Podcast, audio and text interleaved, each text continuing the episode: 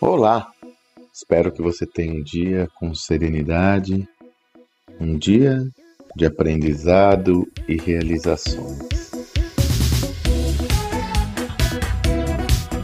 Daniel Kahneman é um dos economistas mais renomados da história, né?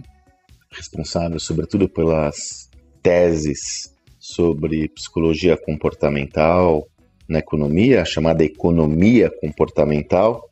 Ele tem trazido uma importantes contribuições para o entendimento dessa disciplina, mas também importantes contribuições para o entendimento do comportamento do ser humano.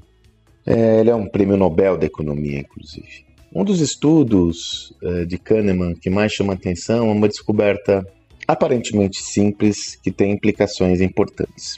Por meio dos seus estudos comportamentais, Kahneman identificou que o ser humano é mais mobilizado quando sente, a, tem a sensação clara da perda do que a perspectiva do ganho. Em termos mais específicos, as pesquisas de Kahneman indicam que a pessoa, quando tem uma sensação iminente da perda, essa sensação gera o dobro de impacto quando ela tem uma perspectiva maior de um benefício. Isso impacta diversas. A gente pode, aliás, a gente pode observar esse comportamento no nosso dia a dia, né? É só você perceber como nós próprios nos comportamos, como nós comportamos aqueles que nos cercam a respeito disso e como essa, esse medo ele é um propulsor de insegurança e que gera realmente impactos importantes nos indivíduos. Agora, eu tenho usado essa reflexão muito, sobretudo em processos, projetos de transformação organizacional. Muitos entendem que as pessoas temem pela mudança. Falam, as pessoas ficam inseguras devido, inseguras devido à mudança.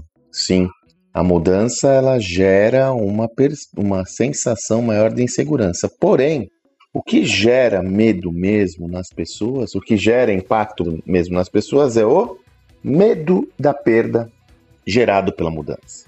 Esse é um ponto fundamental que difere substantivamente de uma visão reducionista que fala, não, as pessoas temem a mudança. Não, elas temem, na realidade, o que elas temem é perder aquilo que elas conquistaram antes daquela mudança.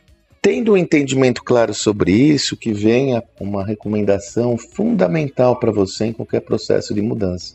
Trabalhe com transparência as informações para mostrar qual é o novo contexto. E nesse novo contexto, qual é o papel de cada um, qual é a responsabilidade de cada um e qual é a visão da evolução de cada indivíduo. Ao fazer isso com transparência, você diminui a sensação de perda na medida em que você mostra que aquela perda vai ser substituída por uma outra visão é, com o objetivo de ser mais promissora do que a primeira, senão você não estaria mudando, mudando, porém, reconhecendo os desafios dessa caminhada. Então, construir, aqui nós temos duas duas proposições claras. A primeira, construir de forma clara essa, esse processo de qualquer mudança.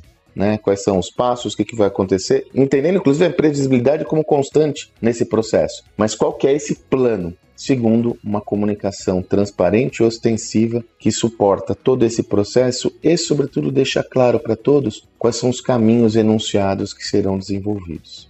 Processo, e comunicação. As pessoas não são inseguras quanto à mudança, mas sim quanto ao medo derivado da mudança.